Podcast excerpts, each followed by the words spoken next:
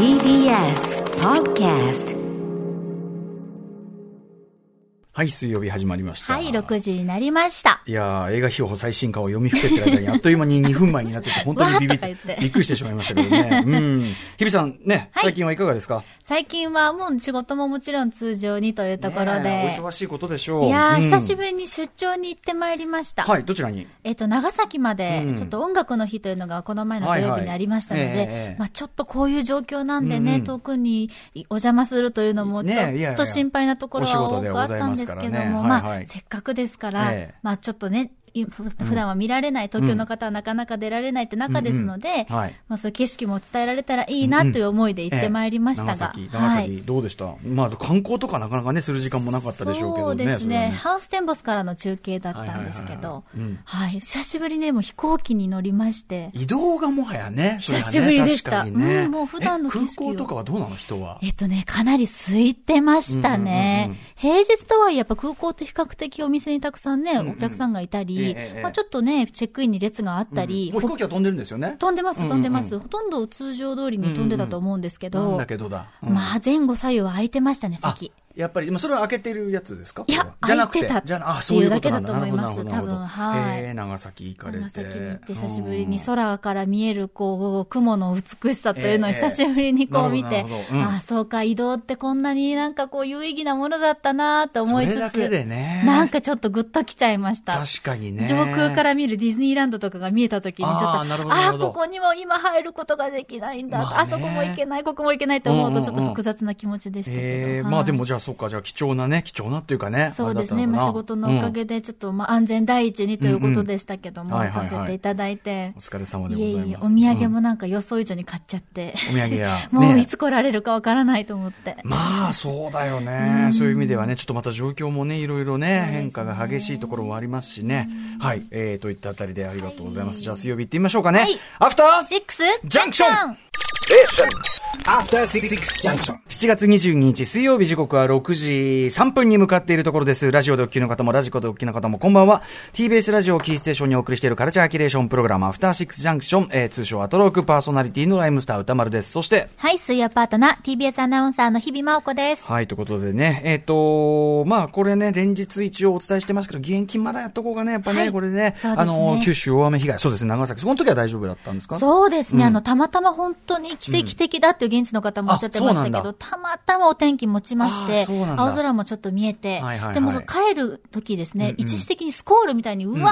ーって雨が降ったんですよ。はいはいまあ、こんなに降ったらやっぱり心配だなっていうぐらいの雨量だったのねでえ、まだまだね、あの、と土はまだ柔らかいでしょう柔らかくなっちゃってるし。ところも、当然その、お家とかね、街そのものが被害を遭われたところってまだまだ全然ね、復旧というようなあれじゃない。うん、これからちょっとね、まだまだ梅雨も終わってないですからね。そうですね。まだ降るかもしれないなんてね、予想もされてますから。はい。といったあたりで、じゃあはいちょっとね、義援金ね、えー、お知らせ、ちょっとね、引き続きさせていただきましょう。呼びかけさせてください。7月初めからの大雨により、九州地方を中心に甚大な被害が出ています。JNN、JRN 共同災害募金では、被災地支援のため、皆様からの義援金を受けつ、えー受け付けております。振込先は、三井住友銀行赤坂支店普通口座956-2347口座名は JNN、JRN 共同災害募金となっております。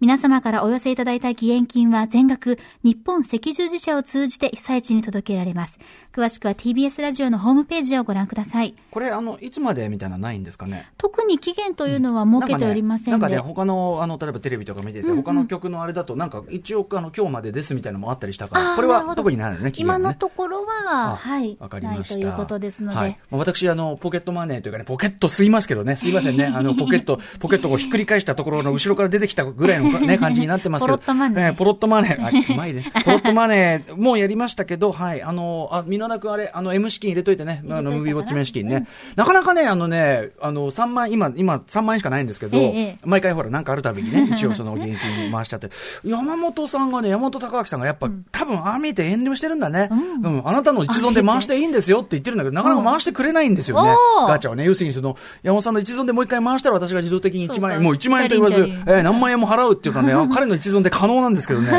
っぱ遠慮してるのかな。俺としては、このタイミングだから、うん一回ぐらい回してみればってつもりで、言ってる。やっぱそこ、そこはやっぱり遠慮したのかもしれないへね。また現状3万ね、あの、み、みなだくんね、よろしく、はいみなだくんが持ってるからね、これね。使っちゃってないだろうね。大丈夫だろうね。フィギュア買っちゃってないね。大丈夫だね。はいはい。いいわけねええそんな感じではね。えっとね、じゃあね、ちょっと私もね、あの、ちょっとこれお知らせ事というかええね、あの、もう言っていいやつだと思いますんで、えっとね、こんなメールが来ております。えー、紙パンツドキドキさん、いつもありがとうございます。ありがとうございますえっとね、詳細は明日発表されると思いますが、土曜日に行われるミシクウェブプレゼンツライブ配信版申し訳ないと、やっとミシ、えっと、四谷ウェブ、四谷ウェブ、なんていうことなんでしょうね。のチケットが発売になったので、速攻買いました。私はミシクウェブに行ったことがないので行けなくなるのはそん、えー残念でしたが、こうして配信としてでも、はい雰囲気が味わえるのはありがたいです。明日の詳細、初中土曜日を楽しみにしています。これを要するにミシクウェブ、えー明日ね、実はミシクウェブ特集やらせていただきます。店長長澤武さん登場していただきますけど、えっ、と、まあ、私自身もイベントをやってましたし、もうずっとね、25年ぐらいかな、えっ、と、ミシク、東京のミシク、ちょっとね、中心から外れた、ちょっと外れのところにあるクラブで、えーでもそこ、まあ、割とこう、ミュージシャンズクラブというのかな、もうそうそうたるメンツがイベントをやったりなんかして、まあ、一大ムーブメント、いろんなムーブメントが生まれた場所なんですが、それを惜しまれてね、惜しまれつつ、てあのーまあ、しなんだ、閉店ということになっちゃって、で、まあ、それを、まあ、なんていうかな、という意味で、それをまあ晴天を記念してというかね、その閉店でただ終わっちゃうのもということで、えっ、と、ミシクウェブのその場ではなく、えー、ね、四谷ウェブ四谷ウェブ。ね、四四谷ウェブ言っちゃっていいのかなって感じ。四谷ウェブ。ね。えーそこでですね、割とね、えっと、DJ メンツは申し訳ないとメンツですね。あ、この場合はもうミッツィ申し訳なんですね。堂々とね？ここは DJ オフィスラブじゃないんですね。ミッツィ申し訳。本本業ってのは変ですけどうんえー牛蔵申し訳ジュニア、えー、オキテポルシェ申し訳ジュニア、えー、K 申し訳ベイビーズ、まあ、いわゆる、まあ、その申し訳ナイターズと言われるね、僕らが日本語オンリーのクラブイベントやった。これちなみにあの、僕らがその日本語オンリーイベント、まあ、最初に始めたのはミッツィさん、DJ オフィスラブさんなんですけど、当時はもうクラブで、日本のクラブで、変な話なんですけどね、日本のクラブで、日本語の歌かけるっていうの結構なタブーっていうか、タブーとまで言わないけど、嫌がられたの、すごい。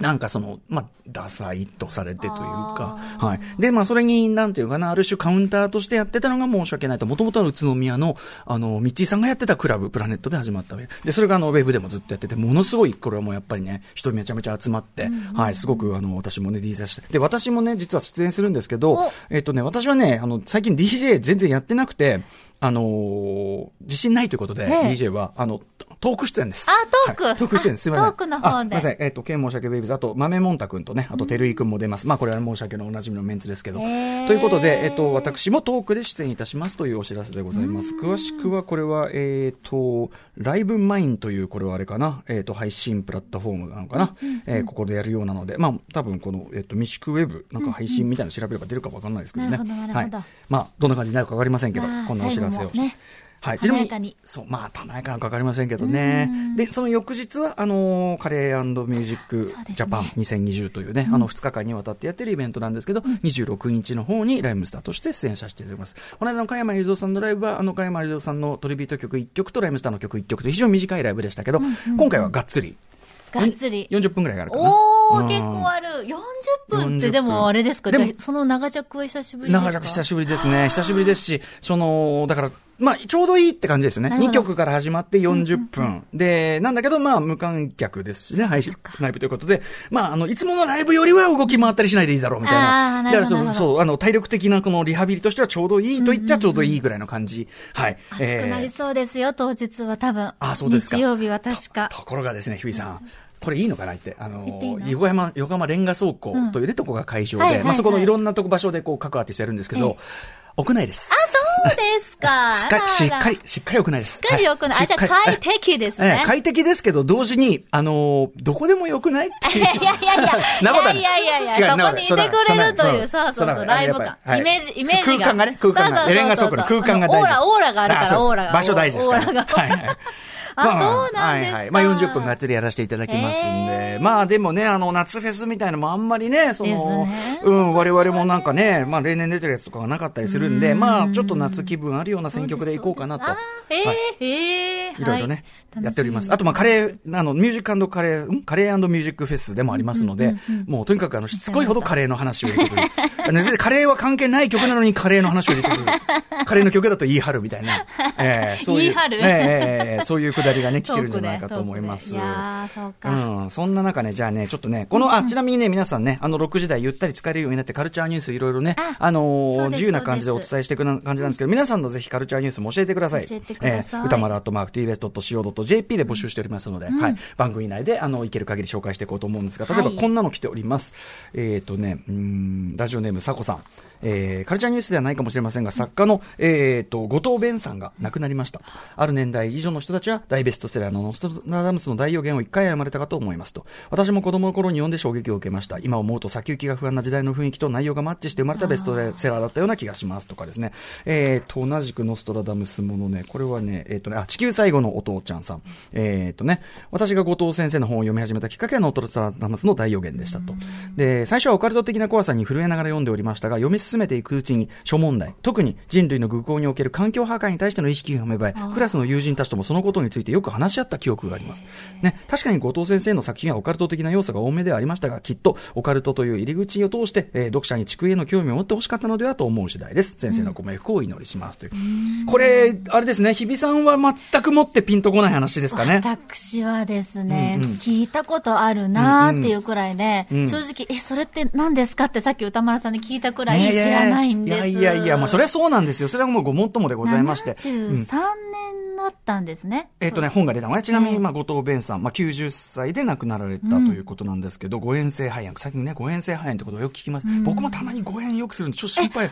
うん、れゲホゲホなんてやってますけどね。うん、で、ごと、ね、これどういうことかと言いますと、えー10 16世紀フランスの、まあ、医師であり、なんとかっていうかね、ノストラダムス、医師、料理研究家とかねいろんな面がある。ねこれちなみに、ノストラダムスという方に関してはですね、実はこの番組、昨年7月3日水曜日、えー研究者の細胞こと北村沙耶さん、今度ね、来週、あの、バーレスク特集でもね、ねお越しいただきます。はい、お話伺いますが、えっ、と、ウィキペディア特集というのをね、木村沙耶さんしたときに、えっ、と、日本版ウィキペディアの中で、えっ、と、例外的に非常に優秀なというか、秀逸な記事に選ばれている項目として、例えば、えっ、と、ノストラダムスという、この項目はすごいと、えー医師、料理研究家としての功績があり、ね、まあ、預言者以外の面が評価されつつあるというようなこと。でも、膨大な出典とともにきちんと抑えられている、非常に読み応えがある記事としての、えーノストラダムスのウィキペディアの話、これ、細胞さんにしていただきましたけど、はい。ということで、まあ、いろんな面を持つノストラダムスなんですが、そのノストラダムスの予言というのを、まあ、いろいろ解釈して、えーまあ、当時の19出た1973年だから、あの、もちろん、あの、経済成長というのは遂げている日本ですね。非常に景気はいいんですが、同時に公害問題が出てきたり、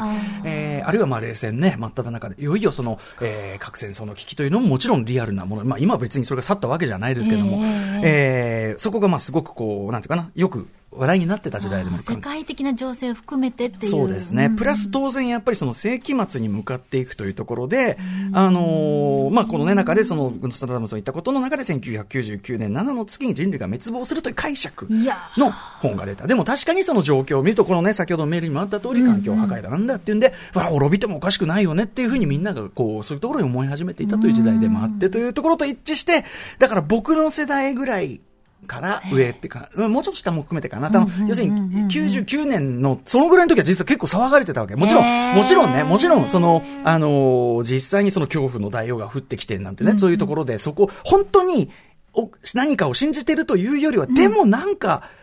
あってもおかしくないぐらいの、まあその99年というその年のイメージね。だってやっぱね、要するに今と違うじゃないですか。その2000ね、2020、2021みたいな、その単調に減っていくというなんかさ、あの単調に増えていくというよりは減っていく感じ？へー。カウントダウンしていく感じっていうの？その20、20、21世紀に向けて、があったんですよ、世紀末。20世紀ってやっぱり言われると。95、そうか96、97、98、おいおい、99、ノストラダムス本当に来たよへー !99、このカウントダウン感も込みで、当時は、その、あのーカウントダウン、それだからその、どうせ世界が滅びるんだからっていうノリで、なんかね、それでなんか暴れ、なんかあったよ、当時。えーでもやっぱセンセーショナルですようんね。うそうそうこういうのは、やっぱりだ。からその信じる度合いというのはそれぞれだったけど、やっぱそこである程度共有されてる時代感覚というか、ノストラダムス。でも、俺は逆に日比さんが、はいノストラダムスって何ですか？やっぱそうだよね。すんません。いやいやいや、93年生まれの。すんまそくない、すんまそくない。だからそういう意味ではでまあ、ある種、その、なんていうかかな、薄ぼんやりただ恐怖にね、怯えていた。まあ、まあ、ね、その、もちろん非科学的な話もありますから。というの、意味ではもうそれも薄れたというのは、まあね、あなるほど、時代というのは。ただまあ、その確かにメールにもあった通り、まあ、後藤さんというかね、えーとしては、まあ、そこを通じて環境問題というの意識もあったのかもしれませんね。ちびまる子ちゃんでね、よく出てくるね、なんて話をしてたんで、うん。なんかそんなにこう、リアルに信じられてたというか、リアルに何かを動かしてたような熱量が私はやっぱ分かってなかったですね。でも、マルコちゃんだって、あれはさ、だから70年代の、あの、昭和40年代の、その、小学生たちのリアルな感覚として、まあ、当然これは、ねざわざわざわうん。で、やっぱ、ほうあの、滅びると思ってるから、いや、どうせ地球が滅びるから宿題やんねえぞっていう、こういう、もう破壊的なね 破壊、的な、もうドロップアウト行為にこう出る。何も言えねえの。ええドロップアウト行為に出る。ね、でもその中で、マルコちゃんの中でも確か教訓がありましたね。そういうこと言ってると、うんね、こうなっちゃうよ、みたいなうんうんうん。ね。で、当時もその99年、リアルな99年当時も、その、やっぱマルコちゃんのメッセージをみんなこれ引用して、だからちゃんとダメですよ、そんなやけくそになったりしちゃうって ね。なるほどねうんへーで、確か当時は結構そういう珍事件結構ちょいちょい報道されてた。そうですか。その、その程度には共有されてたっていうのもね。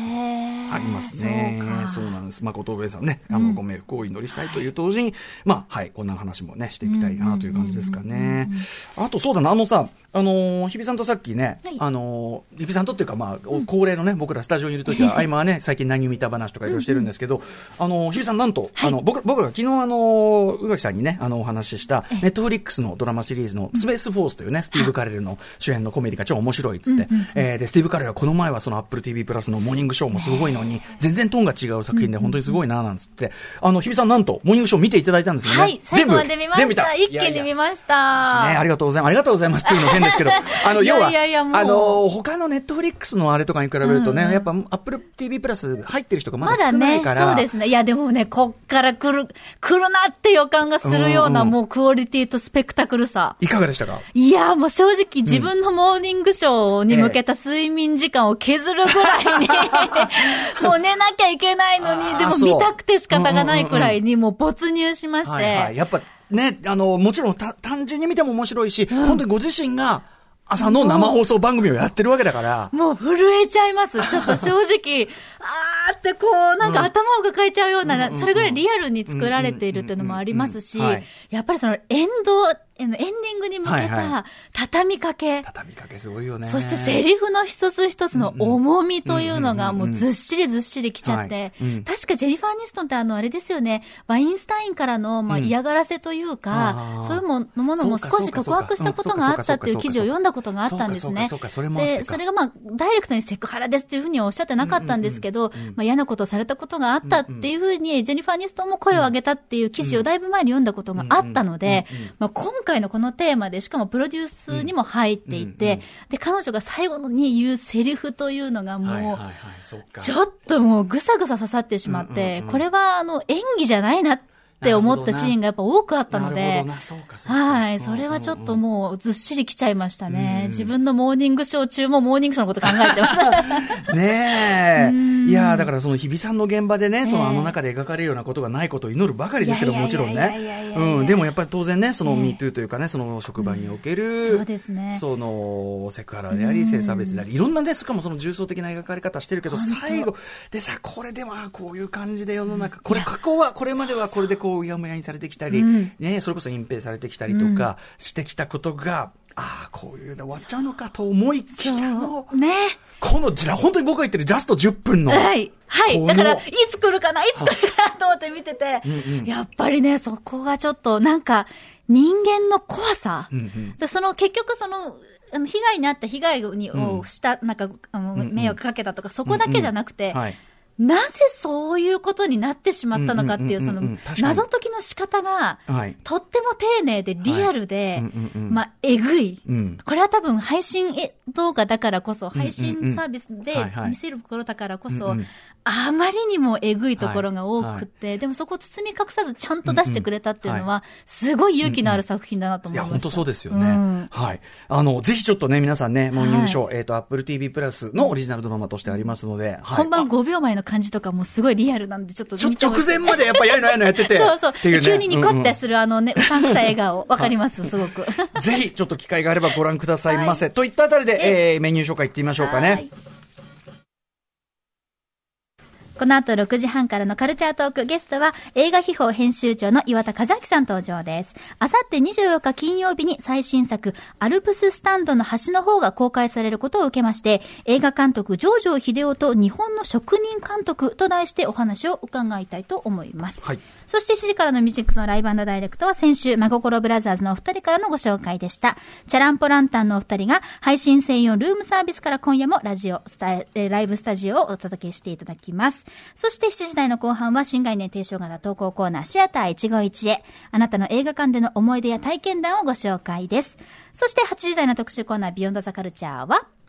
元特攻隊の脚本家、須崎克也が描いた日本の戦争映画特集、バイ春日太一先生よいしょやったえー毎回時代劇の魅力を楽しくわかりやすく語り下ろしてくれる時代劇超入門シリーズでもおなじみの時代劇研究家春日太一さん。えーこの間もね、あの、脇役から見る時代劇特集、本当に勉強に面白かったです。はいえー楽しかったです。いつもね。えーそんな春日さんが20日月曜日に文春新書から日本の戦争映画出版されました。また新しいうん切り口。ということで、今夜の特集は特攻隊の生き残りであり、多くの戦争映画を描きながらも、今まであまり語られてこなかったスポットを当てられること、確かにね、えー、なかった、あの、少なかったかもしれない、えー、脚本家、須崎克也さん、こちらを中心にですね、えー、じっくり掘り下げていきます。はい彼がいかに戦争と向き合い、作品にどのような思いを込めたのか、春日さんに詳しく解説していただきます。多分、その、僕ら世代ぐらいのその映画ファンでも、あの、なんていうか、あんま見る、ま、見ないでね、なんとかイメージで、多分結構その、好戦的だったりとか、あの、なんていうの、戦争をこう美化しているような作品だってイメージで思ってるような作品も全然実はそうじゃなかったりするっていうあたり、ね、あの、今回の5本も本当にすごい勉強になりましたし、お話を伺うの楽しみです。はい。番組では皆様からのリアクションもお待ちしております。アドレスは歌丸アットマーク tbs.co.jp 歌丸アットマーク tbs.co.jp まで読まれた方全員に番組ステッカー差し上げております。はい。それでは、アフターシックスジャンクション、行ってみよう行ってみよう Station. After Six Junction.